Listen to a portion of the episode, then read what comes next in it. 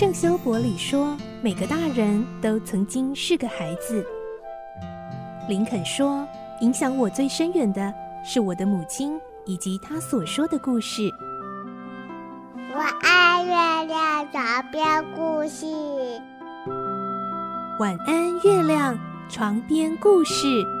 小青姐姐邀请每一位大孩子、小孩子一起听故事，不管多忙，也要和你一起听故事。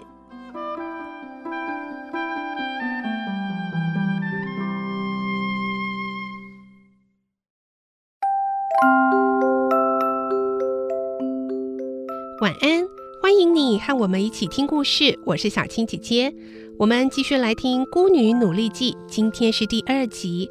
我们会听到佩林和妈妈流浪来到巴黎，生活已经非常贫困了。这时候母亲又生了重病，治病必须花很多钱，该如何是好呢？来听今天的故事。《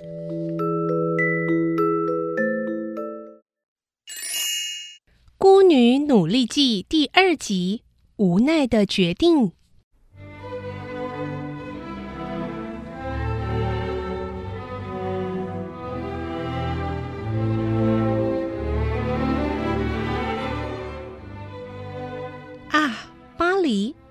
佩林的爸爸过去是怎样的怀念这个地方啊？巴黎真的是一个美丽的都市啊！每当提起巴黎时，佩林的爸爸总是会这样赞叹着：“真的，如果能和爸爸一起回来，那该有多好呢？”想到这里，佩林的眼眶已经湿润了。他为了排除这忧伤的心情，站起身来说：“嗯，我该去准备晚餐了。妈妈，你想吃点什么？稀饭好吗？”“哦，不，嗯、呃，我不觉得饿。”不过，好了，煮一点来吃吃也可以。好的，我这就去准备。佩林从车子里的一角搬出一个破炉子、一个小锅和一个炒菜的平底锅来，再拿出少许的米和煤炭，开始生火煮起粥来。这时，驴子伯里卡已经吃饱，躺在草地上，轻轻地扇动着两只竖起来的耳朵。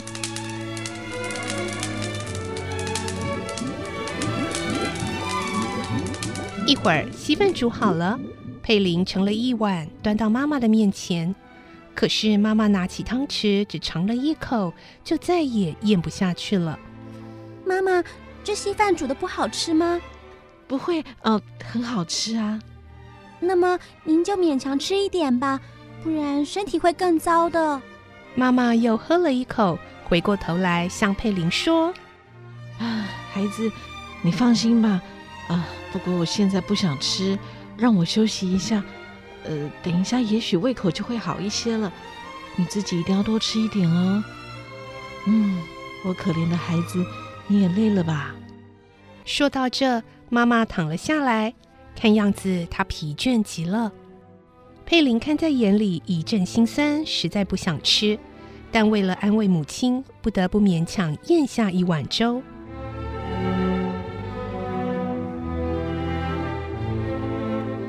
那天晚上，佩林的妈妈发高烧，不断的呻吟，热度始终没有下降。佩林整夜不敢合眼，紧张的守在妈妈身边服侍着。第二天清早，佩林悄悄向妈妈说：“妈妈，我们好不容易来到了巴黎，一定要请一位医生给你看病。在巴黎有的是好医生。”可是，佩林啊，请医生啊。要花很多钱啊，而且还要买药哎。不要紧的，妈妈，我们身边差不多还有十个法郎，而且……佩林说到这儿，停了一会儿，又接着说：“昨天晚上我想过了，反正现在也没有人要我们帮忙照相了。这照相机、车子还有伯利卡，不是都可以卖掉吗？”啊！佩林，不看医生，您的病怎么能好呢？但是佩林啊，车子和照相机都是你爸爸生前留下来的啊，而且伯利卡和我们生活那么久了，就好像一家人一样。你怎么忍心把它卖掉呢？妈妈的声音哽咽了，眼眶里含着泪水。佩林也热泪盈眶地说：“妈妈，我也很不愿意和伯利卡分离，但是为了使你的身体早日康复。”妈妈那双和佩林极为相似的美丽大眼睛，扑簌簌地流下泪来，一会儿才默默地点了点头。妈妈，你也不必难过了，我这就去找医生吧。当佩林走出车外，拴在柱子上的伯利卡突然站起来，伸长脖子，嘶叫了一声，似乎在向他道早安。啊，波利卡，早啊！佩林立刻跑上前去，轻轻地抚摸她，而伯利卡也把头靠在她的胸前，磨蹭着。可怜啊！他现在什么都不知道。佩林的内心感到非常难过，紧紧抱住了博利卡的脖子。长久以来，伯利卡一直忠实地为佩林一家人服务，不论是苦是乐都在一起。如今就要分离了。伯利卡，原谅我们吧。假如我们有钱，绝不会把你卖掉的。佩林含着眼泪，紧紧的搂住伯利卡。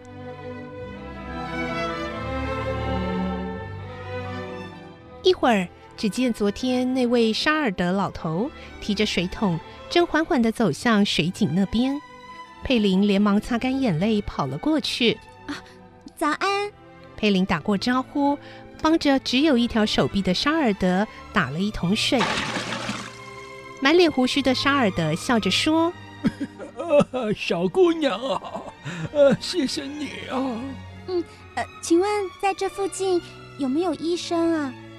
哦，医生啊，有啊，离这里不远的教堂隔壁就有一位医术高明的医生。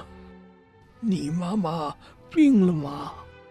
佩林把他母亲的病况大概说了一下，那老头频频点头说：“哎呀，快去把那位医生请来吧。”但是。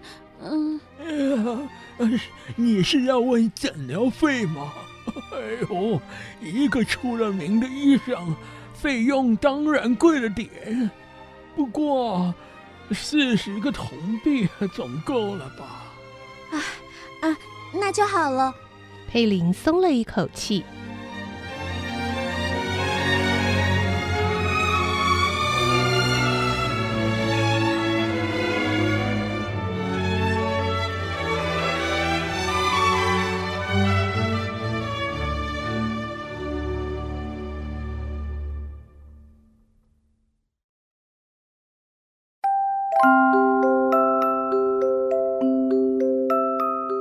今天的故事就先听到这里了，明天再继续来听《孤女努力记》。